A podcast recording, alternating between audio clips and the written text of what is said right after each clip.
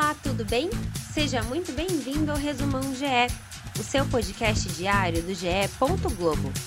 Hoje é sábado, 12 de novembro de 2022. Muito prazer, eu sou Denise Bonfim e a partir de agora você se conecta ao que foi notícia no esporte.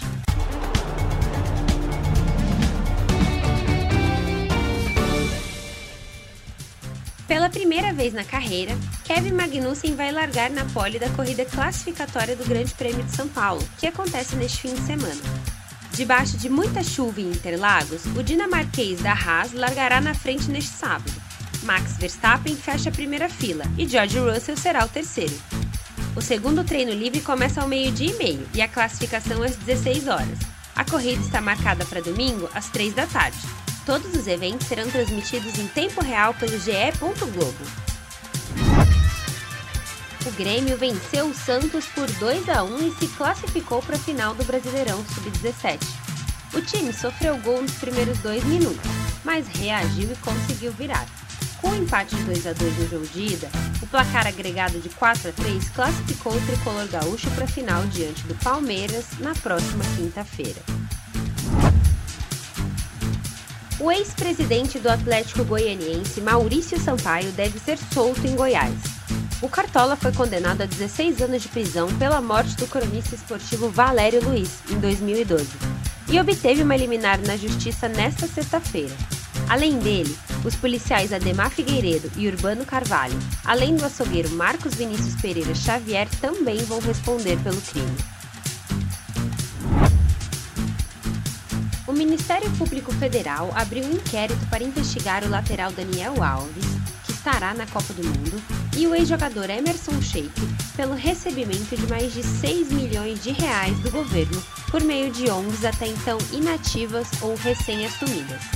A suspeita de que as ONGs foram assumidas pelos atletas com o objetivo de driblar exigências legais para o recebimento de verba pública. A reportagem completa sobre esse caso você encontra no ge.globo. Palmeiras feminino venceu o Atlético de Madrid por 1 a 0 na Ladies Cup, com gol de Bianca Brasil.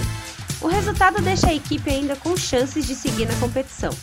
O Verdão é o segundo colocado do grupo B, com 3 pontos, e enfrenta o Inter no domingo, enquanto o Santos, que é o líder, pega o Atlético. Apenas um time avança a final. Falando em futebol feminino, o Brasil perdeu para o Canadá no primeiro dos dois amistosos que vão ser realizados entre as seleções. A derrota também encerrou a série de 10 jogos sem perder da equipe treinada por Pia Sandhaj. Debinha fez para o Brasil e na bola parada, Adriana Leon e Zadorski marcaram para o Canadá. Os times voltam a se enfrentar na próxima terça-feira, na Neoquímica Arena. Nas eliminatórias da Copa do Mundo de Basquete, o Brasil venceu os Estados Unidos por 94 a 79, chegando a seis vitórias e três derrotas na competição. Os norte-americanos não contaram com os astros da NBA, e pelo lado brasileiro, Bruno Caboclo foi o destaque com 24 pontos. Agora, o Brasil, que é o terceiro colocado, foca no duelo contra o México na terça-feira, para garantir uma vaga na última janela de classificação. Você já ouviu os novos podcasts do GE? Tem o Partiu Qatar, que traz histórias, curiosidades e o caminho de cada seleção rumo à Copa do Mundo. Toda quarta e sexta uma seleção diferente, como num álbum de figurinhas, até completar as 32. E o É Campeão, que mostra a trajetória do título de grandes clubes brasileiros que fazem aniversário neste ano de 2022. Os dois primeiros episódios já estão no ar e contam, na voz de Luiz Roberto e com relatos de quem participou da campanha, os títulos brasileiros de 1992 do Flamengo e da Copa do Brasil de 1997 do Grêmio. Esses e mais de 40 podcasts estão em ge.globo/podcasts, no Globoplay e nas principais plataformas de áudio. Agora, fique ligado na agenda GE, lembrando que todos os horários são de Brasília.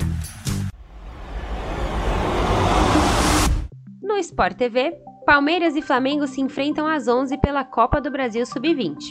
Às 4 da tarde é a vez da Série A do Brasileirão, com Flamengo e Havaí. E às 6, novamente o Flamengo, desta vez contra Ferroviária, em campo pela Ladies Cup. No Sport TV 2 tem Circuito Mundial de Vôlei de Praia a partir das 10 da manhã. À noite é hora de Superliga. Na masculina, SESI São Paulo e Campinas começa às 7h15 e na feminina, Minas e Maringá jogam às 9h30. As emoções finais do Brasileirão você acompanha a partir das 4 da tarde no Premier, que transmite Flamengo e Havaí e Santos e Fortaleza.